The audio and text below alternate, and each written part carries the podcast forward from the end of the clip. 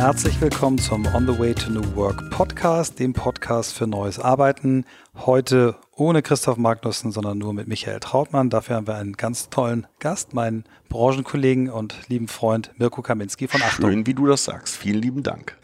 Ja, wir können ja zugeben, ich gebe jetzt mal zu, dass ich die erste Aufnahme verkackt habe. Das heißt, wir sind jetzt schon im zweiten Lauf. Ähm, und du bist warm, ich bin warm und von hätte daher. Hätte doch keiner gemerkt. Hätte keiner gemerkt, aber bei uns gehört es dazu, dass wir zu unseren Schwächen stehen und bei mir gehören die eher den technischen Bereich. Ähm, Christoph wird sich totlachen, wenn das hört, aber jetzt sind wir on, alles läuft und ich bin mir ganz sicher, es wird gut. Wir sitzen heute bei dir im Büro, bei deiner Agentur und bevor wir auf die Agentur zu sprechen kommen, ähm, stelle ich dir, wie wir jedem unserer Gäste bzw. unserer Gesprächspartner die Frage stellen, wie du eigentlich zu dem geworden bist, was du heute bist, wo du herkommst, wo deine Wurzeln sind und was dich da so getrieben hat. Ich bin auf Fehmarn geboren. Das ist eine Insel in der Ostsee zwischen Dänemark und Deutschland. Also auf dem Land könnte man auch sagen. Bin in einfachen Verhältnissen äh, groß geworden, was auch vielleicht so meinen Antrieb entzündet hat, ähm, mir die Sachen selbst zu erarbeiten und auch selbst erarbeiten zu müssen. Hab schon zum Abitur hin für Zeitungen geschrieben, so namhafte Medien wie das Fehmarnsche Tageblatt und das Bauernblatt Schleswig-Holstein habe dort äh, berichtet. Und äh, während meiner Bankausbildung in Lübeck habe ich nebenbei ähm, für das RSH-Studio in Lübeck gearbeitet, RSH Radio Schleswig-Holstein, der erste private Sender in Deutschland war das damals und habe dort Wochenendbereitschaften gemacht. Wenn es irgendwo gebrannt hat, bin ich da hingefahren, habe mich dann live gemeldet auf dem Sender oder ähm, habe auch skurrile Beiträge gemacht. Das hat mir unglaublich viel Spaß gemacht. Und als ich die Bankausbildung beendet hatte in Lübeck, bin ich ins Funkhaus nach Kiel gewechselt und habe äh, gleichzeitig dort an der Universität mein Studium begonnen. Ähm, Politik habe ich studiert und mir dieses Studium halt finanziert über meine Tätigkeit bei RSH, was ziemlich hart war, weil ich auch ähm, einige Jahre die Morning Show produziert habe und das bedeutete drei Uhr morgens aufstehen und nach der Sendung dann so gegen zehn an die Uni fahren und dann, dann ganz normal studieren. Du hast quasi einen vollen Job gehabt neben dem Studium. Ja, das kann man durchaus so sagen, richtig. Und das war auch eine harte Zeit. Auf der anderen Seite aber habe ich dadurch enorm viel äh, gelernt und äh, konnte auch sehr effizient sein mit Blick aufs Studium. Habe allerdings sehr wenig Studentenpartys mitgenommen. Ähm, das tut mir heute nicht mehr so leid, aber damals hat es ein bisschen weh getan. Nach meinem äh, Studium habe ich dann auch bei RSH aufgehört und bin zu Burson Marsteller nach äh, Frankfurt gewechselt. Das ist ein internationales PR-Agenturen-Netzwerk und hatte da ähm, ja das große Glück, gleich sehr spannende Kunden zu haben und für die arbeiten zu dürfen. Dresdner Bank gehörte dazu, Visa International. Mein Chef dort hat mich nach kurzer Zeit dann, als er das Angebot bekommen hat von der Citibank, mitgenommen nach Düsseldorf. Bin dort Pressesprecher gewesen, war relativ jung noch und eigentlich unerfahren, aber er hat mir zugetraut. Da müsste ich mal zurückrechnen. Ich denke jetzt mal so 27, 28. Wow. Und jung. da Pressesprecher bei einer Bank, so das, äh, das war allerhand Verantwortung. Und dann zog es mich aber irgendwann doch in den Norden, weil ich die Ostsee liebe, ich brauche das Meer und ich habe dann Achtung in Hamburg gegründet, im Wesentlichen eigentlich auch, um dem Meer wieder so nah wie möglich sein zu können. Sehr schön. Äh, vielleicht erklärst du für unsere Hörer, die ähm, sich ja nicht alle mit Werbung auskennen, nochmal ganz kurz oder mit Kommunikation auskennen, den Unterschied zwischen einer PR-Agentur und einer Werbeagentur? Eine PR-Agentur, so wie ich Achtung gegründet habe, wir sind heute was anderes und vielleicht auch mehr, aber da ging es wirklich äh, darum, sich den Platz für einen Kunden zu erarbeiten und zu verdienen durch originelle Geschichten, durch Aufhänger, durch News, ähm, die wir entwickelt haben. Wir sprechen da auch von Earned Media, also die Medienleistung, die Präsenz, die du dir verdienst. Während Werbeagenturen eher im Bereich Paid Media aktiv gewesen sind und viele sind es heute noch. Das, das heißt, die Medienleistung und Präsenz kaufst du dir. über die Medienagenturen und füllst sie mit dem, was du dort ähm, ja kommunizieren willst, platzieren willst und du hast die Kontrolle bis zum Schluss. PR-Agenturen haben nie die Kontrolle bis zum Schluss. Sie übergeben irgendwann mal die Inhalte an jemanden, an den Journalisten, Multiplikator, Influencer und der macht das finale Produkt raus, während Werbeagenturen tatsächlich die Kontrolle bis zum Schluss haben, weil es gekaufter Platz ist. Mhm. Als du Achtung gegründet hast, ähm, hattest du da eine klare Vorstellung, wo es mit dem Unternehmen hingehen soll oder was war so dein Antreiber? Ich erinnere mich noch dran, dass ich einen ähm, ehemaligen Mitstudenten gefragt äh, habe, ob er nicht auch Lust hätte, das mit mir zu machen. Und seine Antwort war, das würde ganz interessant klingen und für so eine drei, vier Mann-Agentur wäre ja auch immer irgendwie Platz. Und ehrlich gesagt hatte ich auch gar keine größeren Ambitionen. Ich habe mir nie einen Businessplan zurechtgelegt. Ich habe nie überlegt, wie könnte das in fünf Jahren aussehen, wie könnte das in zehn Jahren aussehen, sondern ich bin einfach entflammt ähm, äh, mit dieser Leidenschaft für Kommunikation. Ich liebe Kommunikation und ich bin schon beim äh, bei der Tageszeitung, beim Firmatischen Tageblatt stolz auf meine Artikel gewesen. Ich habe regelrecht herbeigesehnt, die Zeitung öffnen zu können, um zu schauen, wie ist das geworden, so wie kommen Bild und Text zusammen rüber. Heute ist das auch noch so, dass ich ganz stolz bin, wenn wir tolle Kampagnen draußen haben, wenn wir etwas machen, was wirklich wirkt, also wie die weltweite Kommunikation für die Elbphilharmonie beispielsweise, die wir gemacht haben. Das erfüllt mich mit riesengroßen Stolz, viel mehr als der Gewinn am Ende des Jahres und ob wir da womöglich zwei Prozentpunkte oder drei Prozent äh, Punkte mehr haben. Sehr zum Leidwesen meines CFOs, ja, dem das natürlich wichtiger ist und der da genau drauf schaut, aber mich erfüllt Leidenschaft für Kommunikation. Und ich glaube, da gibt's auch so eine Parallele zu ähm, Leuten wie ähm, Andreas Graberts, wie vielleicht zu dir. Vielleicht hast du dir auch nicht unbedingt gleich Überhaupt zu Beginn nicht. Gedanken darüber gemacht, wo kann das hingehen?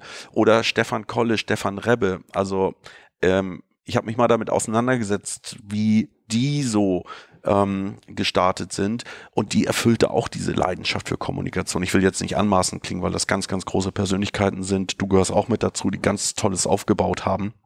Aber die sind alle eben mit dieser Passion gestartet und haben sich keine Gedanken darüber gemacht, wie sieht der Businessplan für die nächsten Jahre aus. Und dass das erfolgreich sein kann, hast du ja auch äh, äh deutlich bewiesen. Ihr seid heute wie groß? Wie viele Mitarbeiter? Wir gehen so auf die 170. 170, so. ihr habt große internationale Kunden, nationale Kunden. Du hast eine Thema Elbphilharmonie angesprochen. Vielleicht hast du noch ein, zwei Beispiele, was ihr, was ihr so macht. Äh wir sind für die Airline Swiss äh, tätig und haben für die Swiss ein europäisches Netzwerk aus Agenturen maßgeschneidert ähm, und ähm, äh, setzen dort Kampagnen um, die auch im Wesentlichen darauf ausgerichtet sind, sich Medienpräsenz zu verdienen.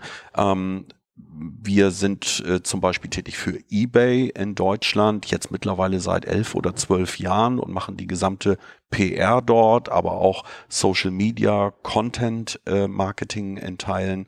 Ähm, wir sind für Mini tätig, also Automobil ähm, und haben bei uns Vielleicht ist das schon mal ganz wichtig so zur Struktur und wie man in Agenturen arbeiten kann. Wir haben bei uns Branchenteams, also wir haben das Fashion- und Lifestyle-Team, wir haben das Automotive-Team, das Consumer Electronics-Team, wir haben das E-Commerce-Team, ähm, wir haben das Financial Services Team, die alle den Auftrag haben, sich so tief wie möglich in die Branchen hineinzuarbeiten, den Kunden wirklich richtig gut zu verstehen und ihm zu helfen, mittels der Kommunikation seine Probleme mhm. zu lösen. Du hast, äh, bist mir ähm, begegnet be beruflich äh, als jemand, der sehr früh ähm, sich geöffnet hat für kollaboratives Arbeiten. Auch jetzt für mich auch der als der erste äh, aus aus deiner Teil unserer Branche. Ähm, wir haben Projekte zusammen gemacht. Das von dir angesprochene Elbphilharmonie-Projekt habt ihr gemeinsam mit den Kollegen aus der Glashüttenstraße Jung von Matt gemacht. Ähm, Collaboration, hat dir das irgendwann jemand in die Wiege gelegt? Deine Eltern, bist du ein kollaborativer Typ oder wann hast du gemerkt, dass, dass das auch unter Umständen im Job funktionieren kann? Ich habe schon immer gerne geteilt tatsächlich. Und ich habe auch gerne darauf verzichtet, das größte Stück vom Kuchen zu haben ähm, und mich durchaus mit dem kleineren begnügt. Ich habe gerne immer etwas auch für andere gemacht und zwar nicht aus dem Gedanken heraus, ich bekomme dann später umso mehr zurück. Komischerweise aber ist genau das der Fall. Das ist verrückt. Also je mehr du irgendwie gibst, ähm, dich öffnest, bereit bist, Dinge zu teilen, desto mehr ähm, auf desto mehr Motivation bei anderen triffst du das auch so zu machen. Und äh, ich bin damit immer gut gefahren es macht mir auch heute noch viel mehr Freude, ähm, jemandem etwas zu geben und teilhaben zu lassen, als womöglich etwas zu bekommen, zum Beispiel in Form von Geschenken zum Geburtstag. Ähm, ich habe in diesem Jahr ein Buch gelesen auf, auf Empfehlung eines, eines Freundes aus Amerika äh, von Adam Grant, Organisationspsychologe. Ähm, der, das Buch heißt Give and Take oder Geben und Nehmen und der, ich habe schon in dem Podcast einmal darüber berichtet, aber für dich als kleinen Lesetipp, ähm, der teilt die Welt in Geber, ähm, äh, Nehmer und Tauscher ein. Ne? Die Nehmer sind ganz klar die, die immer einen Vorteil haben wollen. Die Tauscher wollen immer ganz akkurat, wenn ich dir das gebe, möchte ich genauso viel zurück. Und die Geber geben erstmal bedingungslos. Und was spannend ist, er hat festgestellt, dass wenn du den Erfolg von Menschen, den beruflichen Erfolg und die Zufriedenheit von Menschen anguckst, die Geber äh, die unter den, den Boden ausmachen, also die quasi so selbstausbeuterisch immer sofort springen, wenn jemand was sagt, ähm, und die Spitze.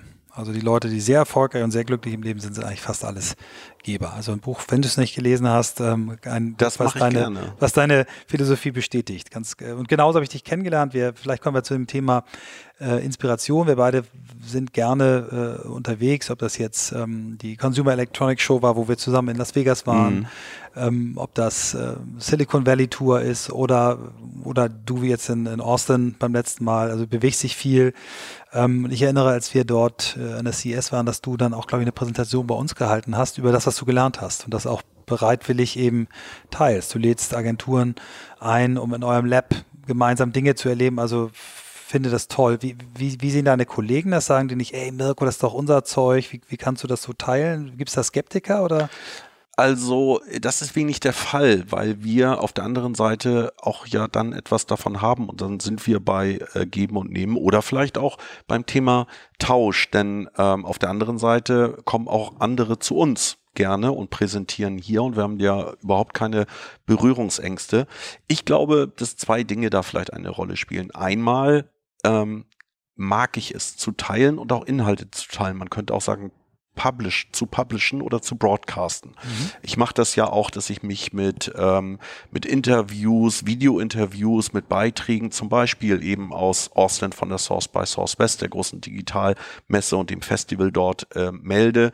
Ähm, ich teile das, was ich gerade gelernt habe, gerne und behandle das nicht als Herrschaftswissen.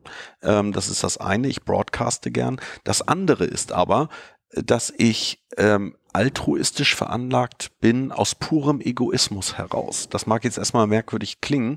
Ich habe aber das Gefühl, dass wenn die ganze Branche sich entwickelt und gerade die PR-Branche, in der wir groß geworden sind, in der ich Achtung gegründet habe, wenn die ganze Branche sich weiterentwickelt und Entscheider in Unternehmen ähm, PR mehr zutrauen, als es früher der Fall war, haben wir als Agentur auch was davon. Das heißt, ich bin da schon altruistisch unterwegs, aber auch aus einer gewissen egoistischen Motivation heraus. Sehr schön formuliert. Ähm, du hast jetzt in den letzten Jahren dich, wie ich gerade gesagt habe, sehr viel bewegt, bist viel im Ausland gewesen, hast viel gesehen, ähm, bist auch jemand, der sich anstecken lässt von neuen Technologien, also daher auch euer Lab. Vielleicht erzählst du mal ein bisschen die Motivation für das Lab und vielleicht auch, was du so an, an Trends jetzt in unserer Industrie siehst, die, die uns in den kommenden Jahren ähm, beschäftigen werden, ruhig auch mit dem ähm, Einfluss auf die Art, wie wir arbeiten und vielleicht kannst du uns da nochmal deinen Einblick geben. Wir sind äh, so aufgebaut und strukturiert, dass wir diese Branchenteams haben. Das sind eher Kommunikationsgeneralisten, aber Branchenspezialisten, also zum Beispiel im Automotive-Bereich. Dann haben wir darunter, also wirklich ein Stockwerk darunter, unser Lab. Und das sind Branchengeneralisten. Die müssen nicht in einer Branche wirklich tief ähm, verankert sein und sich dort hineinarbeiten, sind aber Kommunikationsspezialisten. Und in diesem Lab haben wir wirklich alle, ich nenne sie mal Gewerke, ähm, miteinander kombiniert. Da sitzen SEO-Leute, Texter, Arter, Videospezialisten. Da sitzen Community Manager, Content Marketing Experten und so weiter und so fort. Und die sitzen auch wirklich gemischt. Ähm, einfach aus der Erkenntnis heraus, dass ein Texter neben einem Community Manager vielleicht die aktivierenderen Postings und Tweets schreiben kann. Oder dass ein Arter neben einem Videospezialisten vielleicht noch mehr feine Antenne für Ästhetik mit einbringen kann. Und das funktioniert wirklich sehr, sehr gut. Ähm, du hast auch erwähnt, dass ich äh, viel im Ausland unterwegs bin. Ich liebe es, Inspiration aufzunehmen und die dann in die Organisation, ins Unternehmen mitzubringen, um hier etwas anzustoßen und sie eben auch mit anderen zum Beispiel Kunden zu teilen. Mir ist das aber auch nur deshalb möglich, überhaupt so viel unterwegs zu sein, weil ich ähm, ja im Laufe dieser Genese der Agentur festgestellt habe, dass ich ganz, ganz, ganz, ganz viele Schwächen habe und nur ein, zwei ganz große Stärken. Fangen wir mal und, mit den Schwächen an. Ja, ich habe festgestellt, dass, ähm, aber man kann es auch so mhm. sagen, du lernst ja nirgendwo Unternehmer zu sein, an der Volkshochschule, an der Uni oder wo auch immer. Das heißt, das ist immer Trial and Error und permanentes Lernen. Und ich habe so viele Fehler gemacht äh, in den vergangenen 15, 16 Jahren. Also wirklich so viel Fehler, die viel Geld gekostet haben, aber die auf der anderen Seite auch irgendwie ein Investment gewesen sind in die eigene Fortentwicklung und das Lernen. Ich habe festgestellt, ich kann kein Personal, ich kann keine Personalentwicklung, ich kann noch nicht mal Kandidatengespräche führen, weil ich mich immer für die Falschen entscheiden würde. Ich projiziere immer ganz viel in Menschen hinein, ähm, in der Erwartung, dass diese Menschen auch genau dem entsprechen, aber da habe ich oftmals daneben gelegen. Ich kann nicht Finanzen, ich kann nicht Struktur, ich kann nicht Prozesse, ich kann keine Nachhaltigkeit, ich bin vielleicht eher so der Kreative, der sich ad hoc für etwas ganz massiv begeistern kann und wie ein Welpe am Laternenpfahl quasi äh, hinaufkläfft, aber wenn der nächste Laternenpfahl in sich kommt, bin ich auch schon wieder da. Du lachst, weil ich weiß, dass es dir manchmal ja vielleicht auch ganz ähnlich geht. Das heißt, äh, all diese Schwächen musste ich irgendwie relativieren, beziehungsweise Leute finden, die mir das abnehmen. Und das ist mit einer größer werdenden Organisation und einem wachsenden Unternehmen auch gelungen. Ich kümmere mich nicht mehr um Personal, dafür haben wir jemanden. Ich kümmere mich nicht um Finanzen, ich kümmere mich nicht um Prozesse, ich kümmere mich nicht um Strukturen und, und, und, sondern ich bin draußen unterwegs, ähm, Suche nach Inspiration, teile die. Ich bin ganz gut in der Entwicklung von Ideen und ich kann Ideen ganz gut verkaufen. Und darauf beschränke ich mich. Das sind drei sensationelle Fähigkeiten. Äh, es gibt viele Agenturen, die diese Fähigkeiten nicht in ausreichendem Maß vorhanden haben. Von daher ist es gut, dass du in dieser Branche gelandet bist. Das war aber auch tatsächlich ein sehr harter und schmerzhafter Prozess, denn ähm, viele dieser Fehler haben auch dazu geführt, dass ähm, es immer noch Dinge gibt, die mir im Nachhinein leid tun. Also beispielsweise, ich bin ein sehr harmonieorientierter Mensch und ich kann keine schwierigen Gespräche, also im Sinne von harten Feedback-Gesprächen führen. Ich kann kein Kündigungsgespräch führen. Also habe ich selbst Tränen in den Augen. Weshalb ich solchen Gesprächen immer aus dem Weg gegangen bin, was aber dann von denjenigen, die davon betroffen gewesen sind, ausgelegt wurde als ähm, äh, respektiert mich nicht, äh, hat mich nicht wichtig genommen, wie auch immer. Dabei ist es tatsächlich diese Schwäche gewesen, dass ich das einfach kaum aushalten kann. Mhm. So, und das ist jetzt nur ein Beispiel für Fehler aus der Vergangenheit, die mir heute noch leid tun, die aber dann irgendwann auch dazu geführt haben, dass ich ähm, dazugelernt habe und auch versucht habe, an mir zu arbeiten oder es lieber jemanden habe machen lassen, der es besser kann. Mhm. Ähm, das Thema äh, Harmonie bedürftig zu sein, äh, habe ich ja auch, äh, bin auch auf dem Weg, das versuchen zu, also das versuchen zu lösen, weil ich immer mehr gesehen habe, dass es viel schlimmer ist als nur Harmonie Bedürfnis oder Steigerungsform Harmoniesucht, äh, Konfliktscheuheit, äh, Konfliktunfähigkeit. Ich habe irgendwann bei mir festgestellt, es ist Konfliktunfähigkeit. Dem kann man natürlich ein Stück weit aus dem Weg gehen, aber als Chef und Inhaber, äh, CEO einer Firma natürlich nicht, nicht äh, unbegrenzt weit. Ähm, hast du an dem Thema, äh, an dem Thema gearbeitet, Konfliktfähigkeit? Oder? Ich habe für mich erstens reflektiert, woher das kommt. Und äh, bei mir ist der Grund, dass mein Vater sehr, sehr früh gestorben ist. Meine Mutter hat mich also, ich bin Einzelkind, ähm, allein großgezogen äh, gezogen und die ähm, die hatte alles zu managen, alles zu machen und ich habe deshalb enorme Rücksicht genommen. Das heißt auch, dass ich mit meiner Mutter nicht gestritten habe und das hat mich sehr stark geprägt und irgendwann hatte ich so ein Erlebnis im äh, Gymnasium im Philosophieunterricht bei Frau Dr. Paschkowski.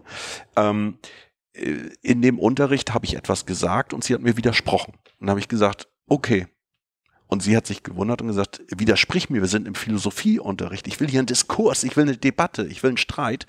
Und da habe ich angefangen nachzudenken, dass das, äh, das Streit auch erwartet wird und Streit zu etwas führen kann. Das hat aber nicht bedeutet, dass ich jetzt, äh, als dann die Schulglocke klingelte, dass ich sofort ein anderer Mensch gewesen bin. Das ist über die Zeit gereift und irgendwann habe ich festgestellt, dass Streit konstruktiver Streit zu besserem führen kann und dass es Rangelei und Reibung braucht. Und ähm, in der inhaltlichen Arbeit finde ich, äh, kannst du das. Also ich kenne dich ja nur aus der inhaltlichen Arbeit, aus Projekten oder jetzt im, im Vorstand da beim GWA, wo wir zusammen sitzen. Ich finde, da geht's. Also da habe ich nicht das Gefühl, dass du nicht Lust hast, dich zu reiben. Ja, ich glaube, dass es ähm, auch zwei unterschiedliche Bereiche gibt. Einmal äh, den Bereich der sachlich-inhaltlichen Arbeit. Da konnte ich auch tatsächlich äh, immer argumentieren und konnte auch Widerstand äh, leisten.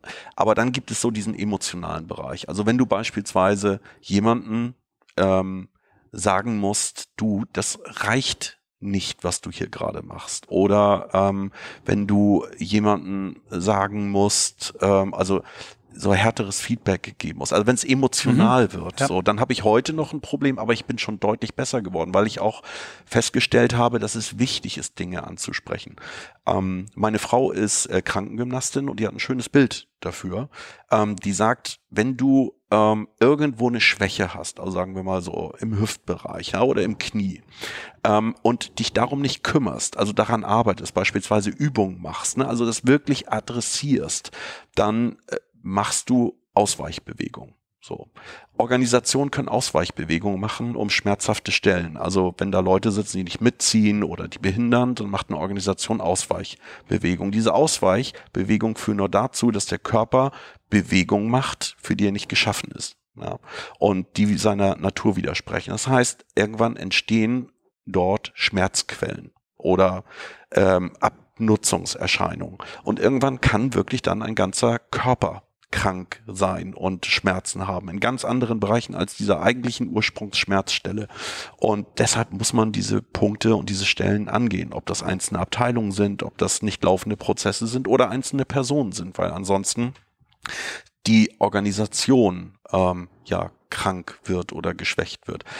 Ganz äh, klares Beispiel, ein plakatives Beispiel, zwei Mitarbeiter irgendwie ziehen nicht so richtig mit, gehen regelmäßig um, äh, weiß ich nicht, schon deutlich früher als die anderen und ähm, sie qualifizieren sich nicht weiter und die anderen müssen diese Arbeit mitmachen.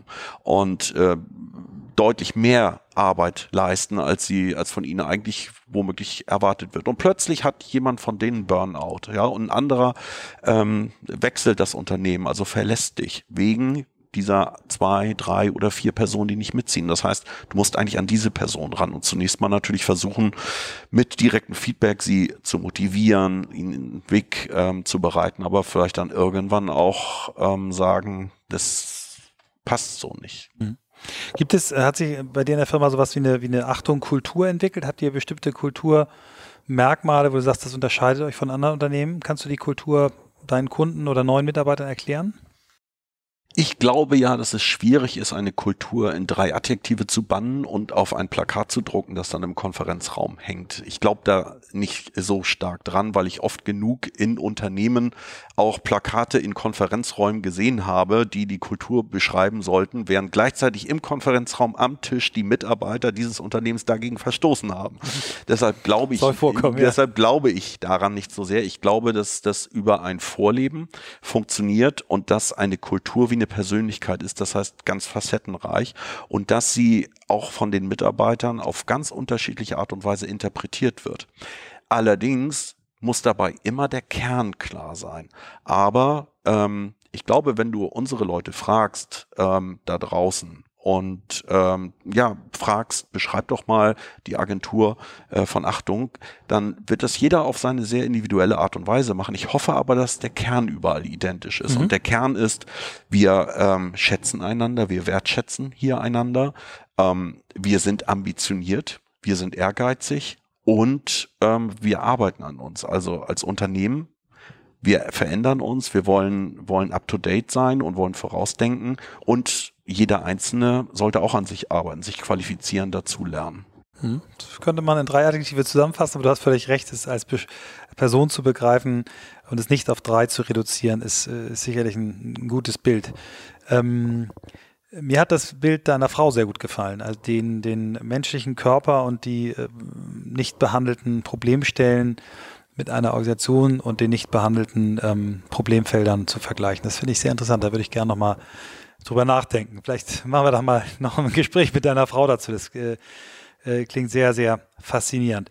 Vielleicht kommen wir nochmal zu dem, zu dem Lernen, äh, Trends entdecken, äh, Thema, also du bist viel unterwegs, du siehst viel, du fasst es gut zusammen, du schaffst es äh, innerhalb weniger Tage nach so einer Reise äh, zur Consumer Electronics Show, das auf zehn Trends runterzunageln. Was sind so die, die, die Themen, die äh, auf unsere Industrie zukommen? Was glaubst du, wird uns in den nächsten Jahren äh, vermehrt beschäftigen? Ich glaube, dass sich Unternehmen und Agenturen ähm, entscheiden müssen, ob sie Generalisten sein wollen und nicht alles, nicht jede Einzelheit bis in die Tiefe können ähm, und dafür eher mit Partnern zusammenarbeiten oder ob sie Spezialisten sind. Ähm, dazwischen glaube ich, kann es nicht mehr so viel geben. Also du kannst ein ganz toller Spezialist sein für, sagen wir mal, ähm, Pharma B2B-Kommunikation im Auftrag von ähm, Marken, ähm, Pharmaunternehmen, Apotheker, Ärzte ansprechen. Wirklich auf dieses ganz enge Feld spezialisiert. Oder du kannst eine Kommunikationsagentur sein, die viele Gewerke unter einem Dach hat. Aber so das dazwischen, so eine Agentur, die ein bisschen Werbung kann und sich vielleicht auch noch darüber finanziert, dass sie am Wochenende Events macht und über die Ticketverkäufe irgendwie was reinholt und sich auch so ein bisschen im Bereich PR ähm, probiert mit einer Person, die auch gleichzeitig noch ein bisschen Social Media mitmacht. Das wird in Zukunft äh, nicht mehr funktionieren. Ich glaube, man muss sich da entscheiden und muss da sehr konsequent mhm. sein. Da draußen heterogenisiert sich alles, äh, atomisiert sich alles. Du kannst nicht alles berücksichtigen. Eines aber, glaube ich, ähm, wird für Agenturen maßgeblich sein, nämlich permanent an sich zu arbeiten, aber auch permanent zu wachsen. Ähm, ich weiß nicht, wie äh, dir das geht, wie du das siehst, wie es euch geht, aber eigentlich ist ja die 200-Mann-Agentur die neue 100-Mann-Agentur. Was ich damit sagen will, ist, bis vor kurzem konntest du mit 100 Leuten wirklich noch die wichtigsten Gewerke abbilden und unter einem Dach haben. Dafür brauchst du aber heute schon 200 Leute äh, Community Manager, die gab es ja vor zehn Jahren gar nicht, Facebook Ad Spezialisten, Performance Spezialisten im Bereich Social Media. Äh, das ist ja alles dazugekommen. Da kommt ja noch viel, viel mehr. Ähm, das heißt, wir sind, man könnte sagen, zum Wachstum auch verdammt. Mhm. Wenn wir jetzt mal auf, auf äh, das Feld, äh, in dem es in unserem Podcast ja im Wesentlichen geht, äh, Organisation auch von Arbeit gucken, du hast es beschrieben, ihr habt äh, einmal die, die Branchenteams, so wie ich es verstanden sind das wahrscheinlich auch die, die, die dann face to the customer sind. Genau. Und in eurem Lab habt ihr die Disziplinspezialisten, die du eben zusammensitzen hast, damit sie sich gegenseitig auch inspirieren und so weiter. Ähm, wie, wie seid ihr organisiert im Sinne von, was für Tools nutzt ihr, was für Software nutzt ihr, um euch abzustimmen? Arbeitet ihr schon in der Cloud oder ist bei euch noch ähm, eher so PDF und, und äh, normal E-Mail? Wie, wie, wie seid ihr aufgestellt im Thema? Also wir haben ganz viele verschiedene äh, Instrumente, äh, Plattformen. Äh, wir haben äh, unser Achtung Emma quasi als eine interne Kombination aus Twitter, Facebook und klassischem Intranet sowie Wissensdatenbank. Wir haben Project Works als ähm, Projektmanagement-Software äh, und vielerlei mehr. Ich habe nur ähm, die Beobachtung gemacht, dass die größte Herausforderung die Zusammenarbeit von Menschen ist. Und im Übrigen auch, so kurios wie das klingt, wo sie sitzen. Ähm, es gibt im Augenblick ja sehr viele Widersprüche und auch Gegensätze. Das heißt, wir möchten auf der einen Seite, dass die Leute ganz agil zusammenarbeiten in Projektgruppen. Auf der anderen Seite brauchen die aber eine Heimat und Identifikation. Ein beständiges Team irgendwie gibt denen diese Identifikation und auch diese Heimat, aber mit so beständigen Teams können wir gar nicht so agil sein. Also da musst du irgendeinen ähm, Weg finden beispielsweise. Oder ähm, die Zusammenarbeit zwischen Generalisten, Kommunikationsgeneralisten und denjenigen, die ähm, Kunden beraten und denjenigen im Lab, ähm, den Spezialisten. Und ähm, die einen haben die Kundenmeinung schon im Kopf und vielleicht auch eine Schere im Kopf und die anderen sind die ganz konsequenten, die die beste Lösung haben wollen. Und auch da haben wir dann Gegensätze und Widersprüche. Und diese etwaigen Konfrontationslinien zwischen Menschen aufzulösen in einer Agentur oder auch einem Unternehmen, das ist mal ganz abseits von Tools und Plattformen wirklich die größte Herausforderung, mhm. finde ich. Kann ich, unterschreibe ich sofort. Äh, was habt ihr gemacht, um dieses aufzulösen? Also einmal, die, wie sie sitzen, das habe ich verstanden, aber was macht ihr sonst noch, um das, um das hinzukriegen, diesen Spagat? Ähm, wir sind noch mittendrin und das wesentlichste Instrument ist, das klingt so einfach, ich mag es gar nicht sagen, aber miteinander zu sprechen und auch zusammen zu sein. Ähm, das ist ja so fatal, wenn du welches Instrument du auch immer äh, nutzt. Ich komme jetzt mal auf, e auf die E-Mails, ja, wenn es um irgendein kritisches Thema geht, liest du die E-Mail ja niemals in der Stimmung desjenigen, der sie geschrieben hat. Das heißt, du interpretierst ja eigentlich immer zu seinen Ungunsten. Also ich habe es jedenfalls noch nicht anders erlebt. Und das birgt ein enormes Konflikt und auch Krisenpotenzial. Ähm, nun sitzen die Leute bei uns ja aber nicht, äh, nicht hunderte von Kilometern auseinander. Die müssten eigentlich nur mal vielleicht 15 Meter gehen, die Treppe runter, nochmal 15 Meter und sind beim anderen. Und dann sieht man auch die Mimik, dann sieht man, wie etwas gemeint ist, dann wird gescherzt und plötzlich ist ein Thema gar keines mehr. Und ähm, wenn die Leute abends beim Bier zusammensitzen und darüber sprechen, Mensch, was denn gestern gewesen sind, Sachen auch ganz schnell außer Welt. Das heißt, dass äh, natürlich du Tools, Plattformen etc. brauchst, aber ähm, je mehr es werden und je dichter unser Arbeitsalltag auch wird und je mehr wir auf dem Tisch haben, und das ist ja überall so, desto mehr brauchst du eigentlich gerade dieses Treffen und das Gespräch zwischen den Menschen. Ja, super. Ich habe einen, vor, komme jetzt gerade wieder in mein äh, Gedächtnis, äh, vor vielen Jahren mal ein Gespräch gehabt mit ähm, äh, dem äh, ehemaligen Gründer von, von der Vorgängeragentur von äh, Razorfish, Neue Digitale, Andreas. Der hat mir erzählt, dass sie für ihr Frankfurter Büro eben genau diese Organisationsausdrucksform gesucht haben, die das Spannungsfeld, was du gerade so schön beschrieben hast, ähm, spiegelt. Auf der einen Seite agile Strukturen, Projekte, Teamräume, die man flexibel gestalten muss, Leute, die mal drei Wochen ganz eng in einem Raum zusammenarbeiten müssen, andererseits Leute, die abgetrennte Wände brauchen, weil sie eben Buchhalter sind, Personalgespräche führen. Und die haben das so gelöst, indem sie also in einem Büro außen so die, die Festbüros, wo man sagt, die Leute müssen alleine sitzen können, innen dann flexible Strukturen und im Kern der Agentur drei Vereinsheime. Und das mhm. äh, war so gemeint, dass die, die Nerds, die Techniker, die Coder haben einen Raum gehabt, den sie völlig selbst gestalten konnten als Team. Ähm, die Strategen und Berater und die Kreativen. Und ich habe nicht mehr in Erinnerung, wie das genau gemacht war. Aber äh, die hatten quasi jeder so ihre Heimat. Das war dieser Raum, wo sie sich zurückziehen konnten zum Lesen, zum Daddeln, zum Spielen, zum irgendwas. Ähm, da waren auch die Spielregeln dann gemeinsam verabschiedet. Ist das jetzt ein Raum, mit dem ruhig, äh, es ruhig ist? Ist es eher ein Raum, wo wir uns austoben können? Gibt es Phasen, äh, wo das stattfindet?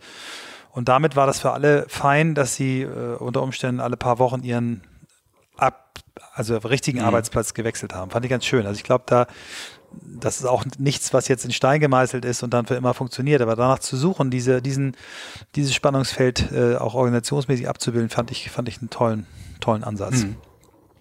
Kommen wir nochmal zu, zu deiner persönlichen Organisation. Also ich habe ja diesen Podcast auch, also mein, meine Motivation hat auch damit zu tun, ähm, dass ich äh, letztendlich wie ein Alkoholiker, der ein Buch übers Nichtsaufen schreibt, ähm, jemand bin, der äh, Zeit seines Lebens Probleme mit der Selbstorganisation hatte, immer zu viel versprochen hat, äh, Prokrastination verschoben und so weiter. Also ein echtes Problem, was die Selbstorganisation, Prioritätensetzung und so weiter. Aber du ähm, bist, bist noch mittendrin daran zu arbeiten. Ja, ja. Vorhin bist du ja 20 Minuten zu spät zu diesem Termin gekommen. ja, ja, ich bin noch ganz, ich bin noch nicht mal mittendrin. Ich würde sagen, äh, ich bin on the way. Also ich bin, würde sagen, ich bin bei 13,5 Prozent. Ähm, und äh, wir verschweigen jetzt den Grund meiner Verspätung. Ähm, also ich versuche mich quasi darüber selbst zu mhm. therapieren. Ähm, Du hast vorhin sehr ehrlich und sehr offen über deine, über deine ähm, Schwächen gesprochen. Wie organisierst du dich selbst? Hast du morgens Rituale? Wie kommst du in den Tag? Hast du eine Assistentin, die dich organisiert? Gibt es bestimmte eine Bedienungseinladung, was deine Kollegen wissen? Also mittags, da brauchen wir den Kerl nie anzusprechen oder äh, gibt es bestimmte Slots, in denen du auch mal deine Geräte ausmachst, nicht über deinen Steg in jemanden berichtest oder, oder jemanden wie mich äh, interviewst? Ähm, wie, wie organisierst du dich? Ich äh, fange sehr früh an zu arbeiten. Ähm, mittlerweile ist das so, dass ähm, ich in der Agentur bin, wenn die Kinder quasi aus dem Haus sind und zur Schule gegangen sind. Ich habe, bevor die Kinder da gewesen ähm, sind, äh, durchaus auch um sechs und halb sechs angefangen in der Agentur äh, zu arbeiten, weil das die fruchtbarste Zeit ist morgens und ich kann früh aufstehen. Das habe ich während der Zeit bei Radio Schleswig-Holstein gelernt, als ich diese Morningshow produziert habe. Und ähm, ich, äh, mir ist es wichtig, abends äh, rechtzeitig zu Hause zu sein, um was von der Familie zu haben. Und wenn alle im Bett sind, dann setze ich mich nochmal vor den Rechner, dann kann ich tatsächlich nochmal produktiv sein und nachdenken. Ansonsten benutze ich für mich so ein paar ganz persönliche Tools, die dich vielleicht zum Lächeln bringen werden, wenn nicht zum Lachen. Äh, erstens, ich schreibe mir E-Mails um mich an Dinge zu erinnern und Dinge festzuhalten. Das können auch mal Ideen sein. Ich äh, schreibe mir abends immer eine E-Mail mit To-Dos für den nächsten Tag oder die nächsten Tage. Ähm, also E-Mail ist ähm, ein, ein zentrales Instrument bei mir und mein Outlook-Kalender, in den ich mir auch Dinge eintrage, äh, die eigentlich gar keine Termine sind. Wie zum Beispiel ähm, dieses, jenes noch erledigen, obwohl das nicht um 16 Uhr passieren muss, sondern generell so. Und dann verschiebe ich das auch mal, aber das hilft mir, ähm, um, die, ja, um mhm. die To-Dos äh, tatsächlich im Blick zu haben und die noch nachzukommen. Bist du leicht abgelenkt? Also hast du dein, bist du always on? Hast du dein Smartphone immer, immer an, immer neben dir und reagierst auf Ich Vibrieren? bin enorm schnell abgelenkt. Ähm, das geht sehr, sehr schnell, aber gleichzeitig kann ich, vielleicht ist das meine feminine Seite, weil man ja sagt, dass Frauen so Multitasking ähm, stark sind. Ich kann sehr viele Dinge äh, gleichzeitig machen und das auch noch sehr schnell. Und ähm, diese Schnelligkeit habe ich, glaube ich, auch tatsächlich beim Radio äh, gelernt, äh, wo es manchmal drauf ankommt, dass äh, wenn du zwei Minuten vor Ende des Liedes eine Tickermeldung reinbekommst, dir innerhalb von 60 Sekunden dazu einen Text zu überlegen, der vielleicht sogar noch eine Pointe hat. Ähm, das heißt, das hat sehr, sehr stark geschult. Also ich kann sehr schnell arbeiten. Mhm, und mhm. ähm, wenn ich tatsächlich nochmal irgendwo einen Text schreibe, eine Pressemitteilung für die andere vier Stunden brauchen, brauche ich vielleicht eine Viertelstunde, weil ich eben auch als Journalist immer schnell gearbeitet habe oder schnell arbeiten musste. Gibt es Phasen, wo du auch richtig tief ein, zwei Stunden dich in ein Thema rein beamst und alles andere ausblendest oder brauchst du das nicht? Das gibt es auch, aber seltener. Und ich spüre auch an mir, ich weiß nicht, wie es dir geht, mhm. dass meine Aufmerksamkeitsspanne sich durchaus verkürzt und mein mhm. Aufmerksamkeits- und Konzentrationsvermögen. Bin noch nicht, glaube ich, auf dem Niveau Goldfisch, der ja so oft zitiert wird, aber äh, mir fällt das schon schwer, ähm, längere Texte ähm, zu lesen und dann wirklich am Ball zu bleiben, sondern ähm, ich bin auch eher so happenorientiert mittlerweile. Also da macht die Welt um mich herum und die Medienwelt ähm, und ähm, das Medienverhalten, glaube ich, auch was mit mir. Mhm. Äh, es gibt äh, ich kenne zumindest ein Thema, äh, äh, ich gehe von aus, du hast wahrscheinlich auch noch weiter, aber du hast ein großes äh, Thema, das sich neben deiner ähm, Arbeit beschäftigt, deine, deine Heimat. Nicht nur, dass du dort auch viel Zeit verbringst, weil du dort einfach gerne bist, sondern du setzt dich auch für ein großes Thema, ähm, was eine wirtschaftliche Bedeutung, aber auch eine ökologische Konsequenz hat ein. Vielleicht erzählst du darüber noch mal ein bisschen, was da dein Antrieb ist und wo ihr da gerade steht. Ich identifiziere mich ganz, ganz stark ähm, mit Fehmarn. Ähm, ich liebe Fehmarn. Ich setze mich auch für Fehmarn ein und auf vielen verschiedenen ähm, Ebenen. Einmal werbe ich für Fehmarn, wo immer ich unterwegs bin und eben auch durchaus äh, im Social Web, auf Facebook etc.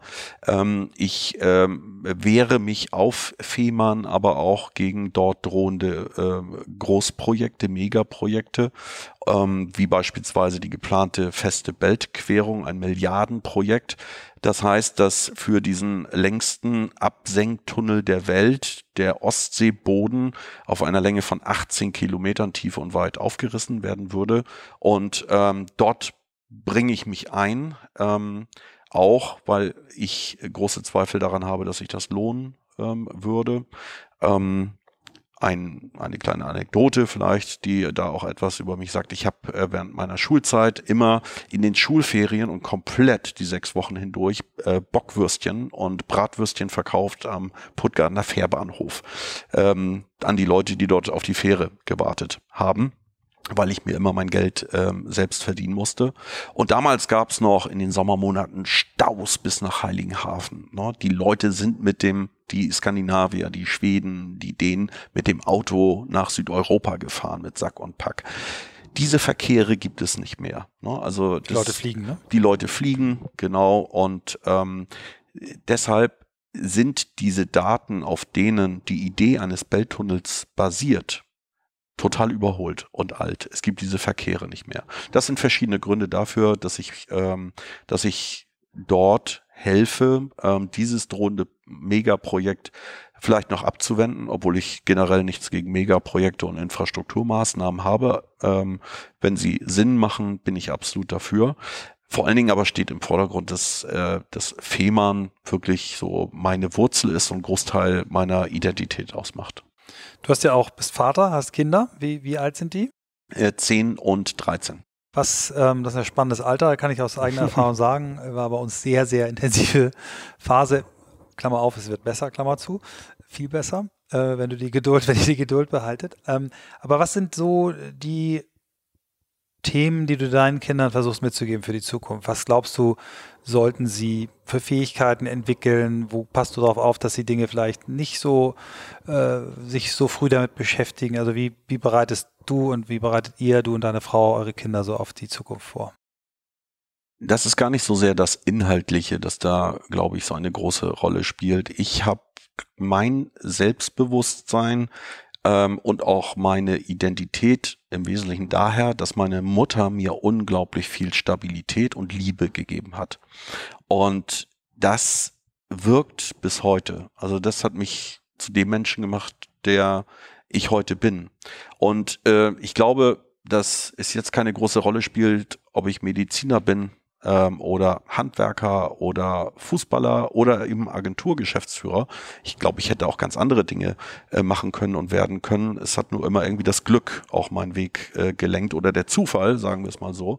Aber diese, diese Stärke, diese Konstitution, dieses Selbstbewusstsein in mir, das habe ich meiner Mutter zu verdanken. Und das ist es, was ich im Wesentlichen auch meinen Kindern mitgeben möchte. Also ähm, selbstbewusst zu sein, an sich zu glauben, ähm, sich nicht so sehr daran zu orientieren, was andere denken, sagen, sondern man selbst zu sein und dabei dann, das mag jetzt irgendwie so platitüdenhaft und profan klingen, aber ein guter Mensch zu sein. Punkt. Da gibt es keine Nachfrage. Das ist sehr schön. Deine Eltern, äh, deine Kinder können sich, glaube ich, äh, sehr schätzen, solche Eltern zu haben. Das ist, glaube ich, das größte Geschenk, was du deinen Kindern machen kannst. Ähm, wir haben zum Schluss immer unseres Podcasts immer die Frage nach Inspiration, machen das immer an der Frage, äh, an den fünf Büchern, die dich am meisten beeinflusst haben, fest. Viele sagen dann, ich gucke nur, guck nur YouTube-Filme ähm, auf 1,5-facher Geschwindigkeit oder ich lese nur Blogs. Gab es ein paar Bücher, die dich inspiriert haben, die dich äh, auf deinem Weg weitergebracht haben, die dich haben abbiegen lassen? Ich kann keine Fachbücher lesen. Ähm, das habe ich, ich hab, schon befürchtet, ich als du mir so gesagt hast, du kannst keine langen Texte lesen. Nein, das, damit hängt es gar nicht mal äh, zusammen. Ich habe äh, mir schon so viele Fachbücher vorgenommen, auch um als Führungskraft an mir zu arbeiten beispielsweise. Ich habe äh, ich habe einen ganzen Stapel zu Hause aber ich komme immer nur bis zur Seite 5. Ich komme einfach nicht weiter. Hingegen lese ich durchaus auch dicke Schinken, aber das sind Fantasy-Bücher, Science-Fiction-Bücher, Thriller. Bin ein riesengroßer Fan von Jean Le Carré, mhm. weil er, weil das so dichte, verwobene Geschichten sind. Und ich glaube, dass ich aus diesen Büchern, und von denen habe ich viele gelesen, auch so ein bisschen Storytelling-Fähigkeit erworben habe und äh, mitgenommen habe. Super. Wenn du eins nennen darfst, ein, ein Storytelling-Vorbildbuch, äh, was dich sehr geflasht hat? Dann nehme ich irgendeins von Jean Le Carré. Äh, äh jetzt muss ich aber mal überlegen. Also äh, Bube, König, Ass, ich weiß es mhm. nicht genau, mhm. aber auf Ass kommt auf jeden Fall drin vor. Das kriegen wir hin. Wir aber Jean Le Carré ist, den finde ich einfach ähm, sensationell. Ich finde die Bücher wirklich toll. Super.